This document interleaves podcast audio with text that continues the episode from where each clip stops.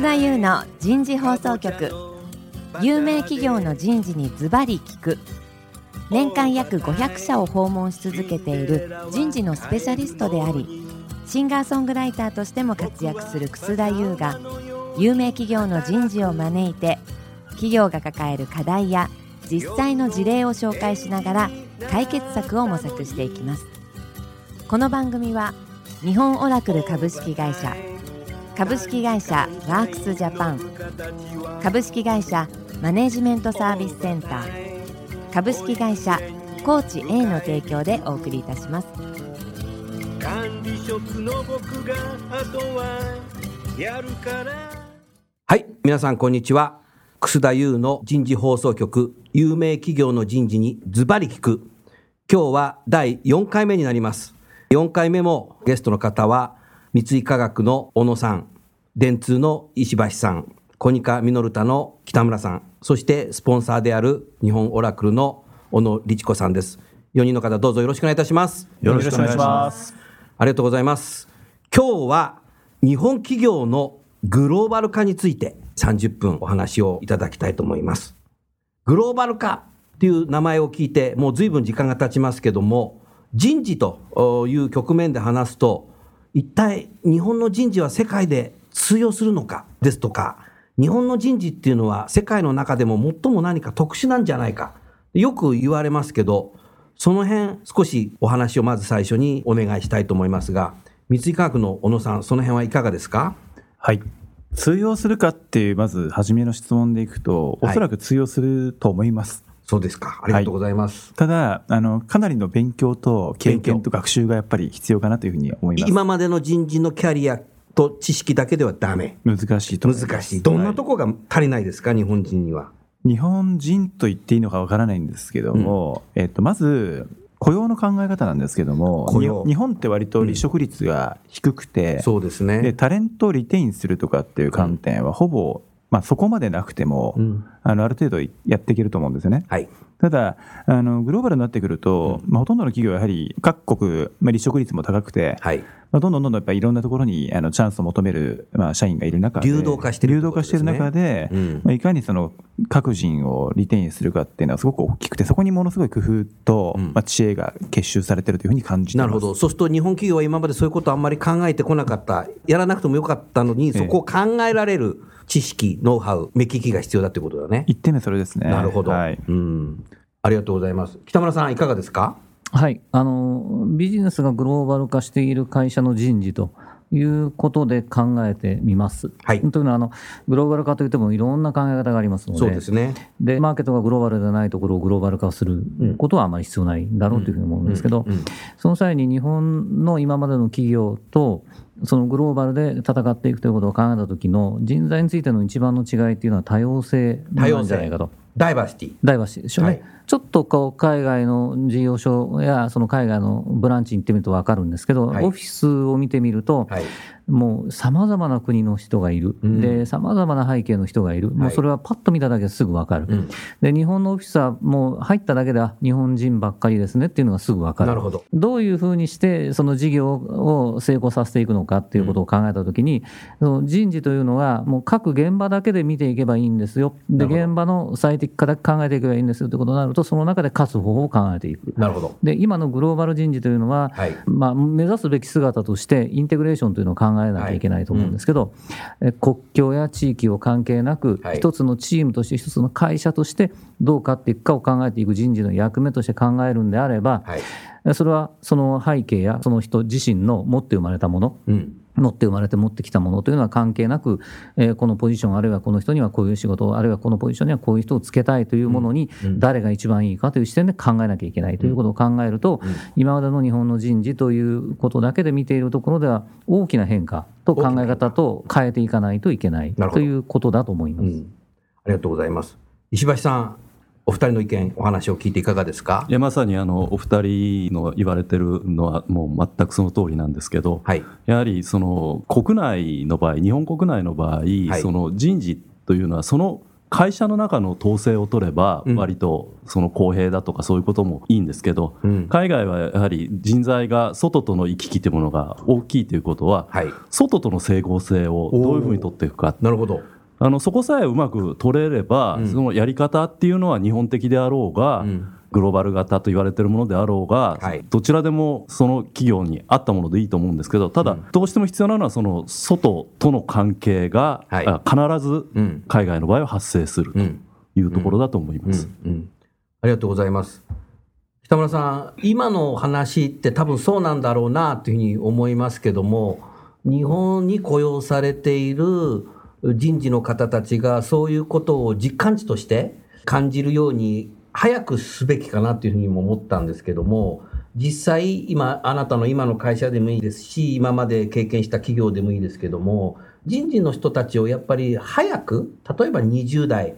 半ばか、前半かは別として、トレーニーとしてやっぱ海外に出すっていうのは僕なんかすごく必要になってきたんじゃないかなと思いましたけど、まあ先ほどのね、前回の育成のところと共通するかもしれない。その辺はいかがですか？はい。あの前回お話をした通りその人事の専門性というところが変わってきていて、うん、いわゆる人事のプロとしてどういう成果を出すかということに関しての必要な専門性という中に、うん、例えば多様性を見ます、うん、あるいはグローバルを背景としたコミュニケーションスキルを身につけていけばいけなければいけませんということになると、はい、海外へ出してそこで本当に多様性を持った人たちをどう人事として立ち振る舞いするかというのを知るということが非常に重要なことになりますし、特に若いうちにそれをやると入ってきやすい。入ってきやすい。あの社会人としてあるいは企業人としての価値観が身につく前に、はい、あの浸透する前にって言った方がいいですかね、うん、自分の中でこういうふうなショックを受けるとかそういうところでもう目の当たりにするわけですいろんなその日常の出来事が、うん、でそういうことが自分の中に入ってきやすい、はい、もう出来上がっちゃうとあもうこれはこれあれはこれっていうふうに思っちゃうケースもあるのでできるだけ早くそういった経験をする方が、後々それをベースにして、もっとこう上の専門性を積み上げていくということができるんじゃないかというふうに思います。ありがとうございます。三井化学の小野さん、日本の製造業は比較的同じような形で人事の人を育成してるかなと思いますけど、やっぱり最初、工場の勤労、はいえ。ー、まあ、地域の方たちになんか盆踊り大会だとか、運動会だとか、こうやってくる、うん。はい、その中でまた本社に来て採用担当者やると、で気が付くと30代になると。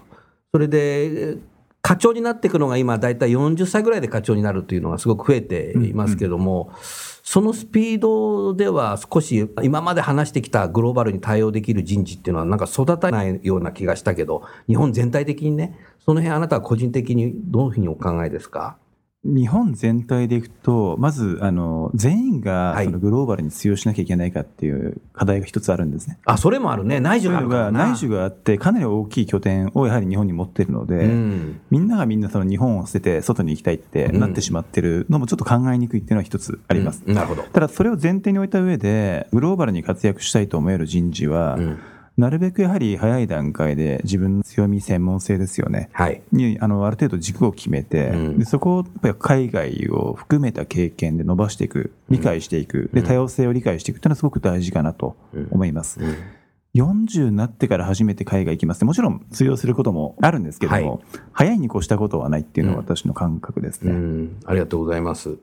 そうだね、今、小野さんのおっしゃった通り、多分今年の4月1日に入社してくれる大学卒業した22歳の新入社員が60歳ぐらいになった時多分まだ日本は人口が8500万人とか8800万人ぐらいいるというふうに統計が出てますけどもかなり内需があるね。でやっぱり冷戦崩壊してからグローバル化の加速した企業っていうのは英語圏の国と非英語圏の場合は人口が5000万人未満っていうのが結果的にあってたわけなので、そうすると日本はなこのままほっといたら、40年後もまだ8000万人も 内需があるので、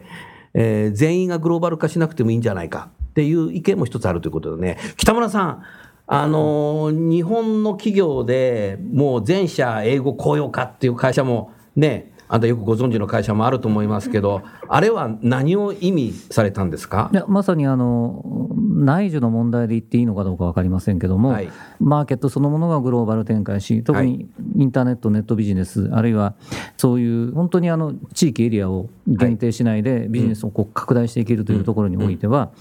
オペレーションしていく社内の人間というのは、はい、いろんなところにコミュニケーションを取らなきゃいけない、それは社内も社外も、はい、それを考えたときに、うん、成功例、あるいはうまくいってるケースというのは、うん、国内だけじゃなくて海外にもあると、なるほど。で海外へ拡大していく上においては、M&A も当然、どんどんやっていかなきゃいけない、うん、でそういう人間たちとワンチームとして、オペレーションをしていく、勝つための戦略を考えていくということになると、コミュニケーションしなきゃいけないでしょっていうところからスタートしているので、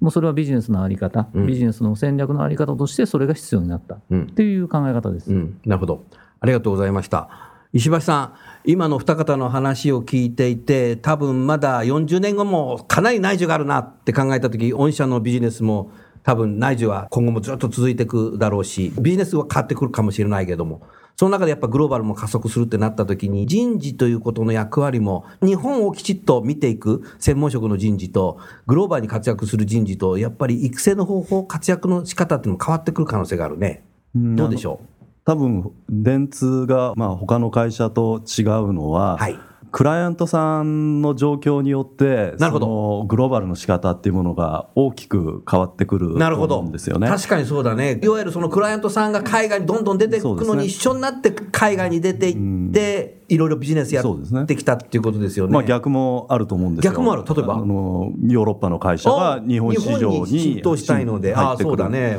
まあ、そういう中で、うん、お客様と一緒にそうですね。成長してきたってことからね。そうですね、うん、ですから先を予測するのは正直難しいことではあるんですけど、うん、日本と海外を切り離してビジネスが行われるっていうことは少なくなってくるんじゃないかな。少なくなってくる。ですから国内を担当している人間であっても、海外のやり方、海外ではどう考えてるかっていうことを身につけておく必要っていうものはあるんだろうなっていうふうに考え例えば国内を担当している方のその企業自身がどんどんグローバル加速していったらそ,、その話も一緒にできないとダメだなっていうことですね、はい。はい、なるほど。分かりやすいねそれは。うんなるほどね、うん、さあじゃあ今日はスポンサーの日本オラクルの小野律子さんご登場いただいてますけど小野さん今日の今の話聞いていてグローバル化、えー、何かあのコメントございますか、はい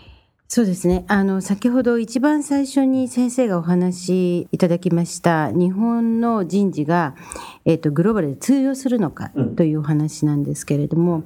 私は今こそ日本の人事が活躍できるんじゃないかなというふうに考えてます。うん、というのは、まあ、テクノロジーの進化もあるんですけれども、うん、ちょうどあの2010年ぐらいですね、はい。はい、アメリカのこうシャームという団体ではですね、年に一度大きなカンファレンスがある、ね、カンファレンスがありますけれども、マトリックス管理と、それから組織管理というところに焦点を当てたんですね。はい、まあ、それを聞いていて、あ、これから日本の人事が一番活躍できるなっていうふうに、すごく元気になったんです。うん、というのは、うん、日本の人事の強みっていうのは、長いこと公平性であったりとか、組織の中での個人っていうのを見てきて、あの、海外は、例えば GE なんかですと、まあ、80年間人のランキングということで、トップパフォーマーって誰なのっていうような、個人に焦点を当てたようなことをやってきたんですけど、はい、まあ今年それをやめますという話がありまして、もっと組織の中での個人の活躍を見ていくべきだという話になるんですね。うん、で日本の人事はずっとそれをやってきているわけなので、なるほど。逆に言うと、そのあたりって任せろよ、日本の人事にっていう感じなんですよね。いよいよ日本の人事の時代が来た。はいはい、そうなんですね。で、専門性でそのオーガニゼーションビヘイビアとかそういう話ももちろんあるんですけれども、うん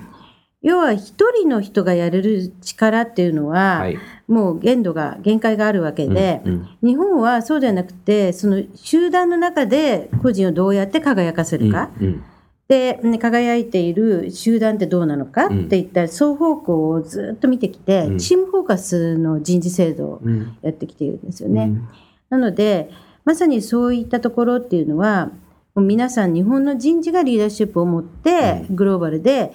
えー、組織の中の個を捉える、うん、どうやって捉えていくのかいい、ね、って言ったところが、教えてあげられるんじゃないかなというふうに考えています。なんか番組が明るくなってきたね。はい、ぜひですね、元気になって、うん、そうそうするとさ、小野さんぜひ聞きたいのは、タレントマネジメントも個人に焦点を当てるというよりも、組織に当てていく時代がもうやってきそうな気がしたけど、今、どうなんだろうちょうどあの2000年ぐらいからタレントマネジメントって海外では注目されて、日本には2008年ぐらいに入ってきてますね。はいでその頃っていうのは、うん、タレントマネジメントっていうのはレポートラインの管理しかしていませんので個人が誰にレポートするんだっていう管理形態でよかったんですね。はい。はいなので、まあ、コア人事システムがあって、うん、そしてレポートを誰にするんだっていうのをタレントマネジメントでは管理すると、はい、まあ、ここ、まあ、分断されててよかったんですけど、あのオラクルの場合は組織の中の個人を見ていくっていうことでコア人事のそのヒエラルカルな階層構造と、うん、それから個人のレポートラインと双方向を管理する形、うん、それからまあ兼務ですよね。日本は兼務が多いんです、兼務多いね、まあ、非常に兼務が多い。その兼務ってことはやっぱり才能があって、うん、それから先ほどもありましたけれどもオールラウンドプレイヤーが多い、うん、そうだね。まあ、職の制度がありまして、先生の一番得意なところですけど、まあ、そのジェネラリストっていうのが多いんですけど、なので兼務ができるわけですけど、兼務の情報っていうのは組織の情報を持たないと見れないんですね。なるほどでそういったところが、まあ、私ども後発なので、うん、すごくフォーカスをしている。ああ、それはオラクルさんでは、そういうことができる。なので、うん、オラクルのシステムって、まあ、アメリカでできてますけど、もともとタレントマネジメントの、まあ、シーズっていうのは、うん、私ども買収したあのピープルソフトという会社があるんですけど、そ、ね,、れはあのトヨタさんと、それからユーセンさんでも使われてる製品なので、日本の、まあ、組織管理っていうものを、逆にピープルソフトは学んで作ったんですよ。おそうなんだ。それが入ってる。なので、これから、これから あの、本当に組織チーム包括で、複雑な組織の中での個人を見ていくっていったところの日本の人事の強み、これをグローバルで活用できるんじゃないかなというふうに考えています。ありがとうございます。小野さん、もう一つ聞きたいな。グローバル化についてなので、人事のガバナンスの話を聞きたいんですよ。逆で、今日はあの外資系企業の一社なので、オラクルさんでは、例えば人事ということでは、例えば採用だとか、えー、人件費コストだとか、そういう人事の領域でのガバナンスっていうのは今どうなってらっしゃいますか？非常に強いと思います。強い。はい。まあ、ワークフォースプランニングということでですね、採用に関してもですね、はい、ヘッドカウントのコントロールというのは、うん、あの本社で行われています。うん、はい、それからあの昇給、昇格といったところもですね、うん、グローバルの承認を取らないと承認を取らないといけない、はい、昇格ができないということですね。なるほど。それはいつぐらいから始まったんだろう？そうですね。日本オラクルが、まあ、上場していますけど、まあ、結構自由度があったんですけれども、はい、まあ、10年ぐらい前からそういったガバナンスというのはあの強くなった強くなってきている、うん、はい、なるほどね。それはあのシステムをセントライズしようと、はい、シングルインスタンスにしようという試みと同時に、そのあたりのコントロールが強くなったというふうに言われています、うんうん、なるほど。それだけやっぱガバナンスを強くしないとタレントマネジメントが機能しないんだろうか？そことは関連性はない。ガバナンスがあるからタレントマネジメントが成功するかっていうとそれも一言でですね言えないとは思うんですけれども、はい、あった方がいいんではないかなと思います。いい。うんうん、というのはこのポジションは誰がやっていくと誰が推進していくと一番効果が出るのか、はい。はい、早くビジネスが立ち上がるのかっていうのは、はい、まあ、アメリカ人であるかもしれないですしそうだね。まあ、日本人かもしれませんし。それはまあグローバルで見た時の最適な人を当てていくということなんですよね。うん、そうですね。なのでグローバルガバナンスがあった方が、うん、タレントの流動化っていうのは進めやすいということですよね。はい、ありがとうございます。三井化学の小野さん、このグローバルの人事のガバナンスについて、あなた自身はその海外の会社を M&A、のデューデリゼンスから PMI までされて、海外しょっちゅう行ってらっしゃいますけど、ええ、どういう個人的なご意見でも構わないので、ぜひお聞かせください。あの、このガバナンスの強度ってすごくよく議論になってまして、まあ、買われた側の欧米系の会社ですよね。はい、それからあの買った側の日本の、まあ、会社の人事として、しょっちゅう本音の議論をするんですけども。本音の議論をする。はい。やはり自由度が欲しいと。自由度が欲しい、うん、あのビジネスごとにかなりその違うんですよね、うん、あのビジネスモデルも違えばそこにおける戦略的なキーサクセスファクターが違うので、うん、そういった意味ではやはりある程度の自由度の中でやらせてほしいっていうのが買われた側の気持ちなんですよ。うん、なるほどで買った側ももうこれ率直に話すとやっぱり日本企業が欧米系企業をきちんとルールでガバナンスしようと思うとかなりまだまだ成熟してない部分があって。なるほど。あのかなり人の人によるガバナンスに入ろうとしがちなんですね。でルールとか要はそのトランスペアレンシーが担保されてない中でガチガチに行こうとするのは結構無理があるので無理がある、うん、なので大部分ある最低限のルール要は緩いガバナンスと、うん、あと結構リレーションによるガバナンスっていうのをリレーションによるガバナンス、どういうことですか？ルールは最低限あるんですけども、うん、結構まだそこに白黒はっきりしない部分って残してるんですよね。あなるほど。でそこについては、結構ダイアログを中心とした、はい、まあ、意思判断のベースなんかをコミュニケーション通じて、お互いに理解して、で合意されたらそれをまたルール化していくみたいなことをやったりしてる、まあ、最初に話し合ってるってことですね。うん、緩いですね、そういった意味では、うんうん、はい。ありがとうございます。さあ、電通の石橋さん、今の議論、いかがですか？そうですね、まあ、弊社でも今、ロンドンがガバナンスを行ってるわけですけど、はい、そうですね、第三国から見てどうなんだろう？あのやはりそこのバランスの問題だと思うんですよね。はい、でローカルの会社の社長とかは今まで、自分たちがやってきたのに、そのやり方できないのかと。いうようなことを言ってきて、不満があったりはしますけど、やはり一つになったからにはね、やっぱりある程度ガバナンスっていうのは必要ですし、そこのバランスをじゃあどう調整していくのかっていうのは、まあ、もちろんそのロンドンの考え方もあるしまたこれは東京の考え方も、これはあの話しながらやっていかなきゃいけないことで非常に難しい課題にはなっています。なるほど、うん、そういうこと起きるだろうな。ですから過去は自由にさせてもらってたけどもグローバル連結で一緒になって今後も世界で勝ち続けていくためにはガバナンスっていうのは重要だよっていうことをやっぱり理解していただくことが重要なんじゃないかなというふうに今聞いてて思いました。北村さんいかがですか？はい、あのガバナンスのその定義っていうのもちゃんとしなきゃいけない部分ではあるというふうに思うんですけど、はい、この中で今、人事のガバナンス、グローバルの人事ガバナンスというふうに考えたときに、はい、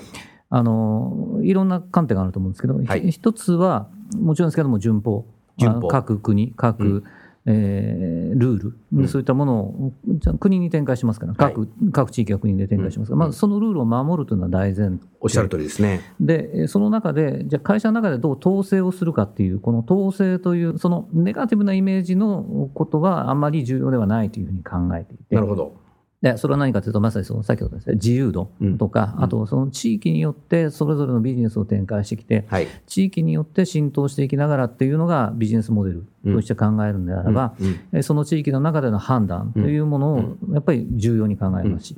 そそれで勝っていけるんならそれでいいってことだね。それが勝つ上の方法論であり、それがないと勝てないんだっていうならば、それはもうガバナンスという意味において、あるいは統治という、まあ、なんて言うんでしょうね、あのこれをやらなきゃ絶対だめだよというようなものをどこまで強くしていくかというと、できるだけ弱い方がいいんだろうなというふうに思います。で、えー、とこれ一般論なんですけど、で例えば私は以前のところで経験してきたことなんです。けど、PMI をやったときに、はい、えー、人事のガバナンスでファースト100とやることは3つだという話をしたんですね。一、つは共通グローバルの、えーと、グレードシステムだと。うん、なるほど。でもう一つは共通の人事システムだと。はい、で3つ目はウェイだと、うん、この3つをまず最初に導入していって、はい、オペレーションと考え方、うん、それとまあ制度の根幹をちゃんと抑えれば、あとは自由にやっていいよっていうふうに進めたんですね。うんでもちろんあの共通グレードシステムを持ってない会社もたくさんありますし、はい、でその中で、えーと、人事としてここがもう一番肝心だよねっていうのをいかに抑えて共通化していくかっていうのがそれぞれの会社あるいはそれぞれのビジネス戦略によって変わってくるっていうことがあっていいんだろうというふうに思います。ありがとうございます。今北村さんの話を聞いていて僕なりに解釈すると多分オラクルさんみたいに全世界統一してそういう本社がガバナンスっていうものを人事がやっていくっていう企業もあるんだろうけどももう一つはその人事のガバナンス自体もマルチナショナル化していくっていうのもなんかあるのかなというふうにそんなふうに感じました。ありがとうございます。それではですねそろそろ時間になりましたのでこれで終わりたいと思います。4回にわたりこれからの人事の役割ということでですね放送させていただきましたが、最後に、えー、電通の石橋悟さん、そしてコニカミノルタの北村幸彦さん、えー、三井化学の小野慎吾さん、そしてスポンサーを務めていただきました日本オラクルの小野力子さん、えー、4回にわたりお越しいただきまして、本当に、えー、ありがとうございました。どうもお疲れ様でした。ありがとうございました。さて、ここでお聞きになっている企業の人事の方に、えー、告知をしたいと思います。来たる2016年5月11日水曜日から5月13日金曜までの3日間、日本最大級の人事経営者フォーラム HR サミット2016のご案内です。このサミットは3日間、私自身もたくさん登壇します。3つだけご紹介します。日本航空さん、ローソンさんと一緒に健康経営の取り組みのテーマでセッションを行います。また、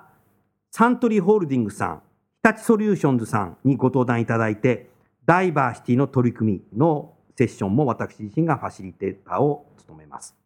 そして最後に、私の単独講演、これから10年先の人事はどう変容するのかをテーマで、私が講演をいたしますので、ぜひお聞きの人事の皆様、人事部全員でシェアしながら順番にご来場いただければと思います。詳しくは HR サミット2016でインターネットで検索していただきますと、もうすでにサイトが公開されていますので、そちらをご覧になって参加申し込みしていただければ幸いです。なお、事前予約をすれば無料で受講できるというセッションでございますので、申し込んだと同時にご自分のスケジュール表に書いていただいて、当日皆さんと会場でお会いしたいと思います。どうぞよろしくお願いいたします。夜も更けてきた。今回のお話はいかがでしたか？楠田優の残業イルミネーションとともにエンディングといたします。この番組は日本最大級の人事ポータルサイト HR プロのウェブサイトからもお聞きいただくことができます。HR プロでは人事領域に役立つさまざまな情報を提供しています。ご興味がある方はウェブサイトをご覧ください。この番組は先進テクノロジーで企業の人事業務を革新する日本オラクル株式会社。企業の人材採用支援キャリア支援を通じて人と企業の持続的な成長と価値創造に貢献する株式会社ワークスジャパン。企業の人材戦略人材育成のプロフェッショナルカンパニー。株式会社マネージメントサービスセンター。エグゼクティブ向けのコーチングを提供する株式会社コーチ A の提供でお送りいたしました。それでは来週もお楽しみに。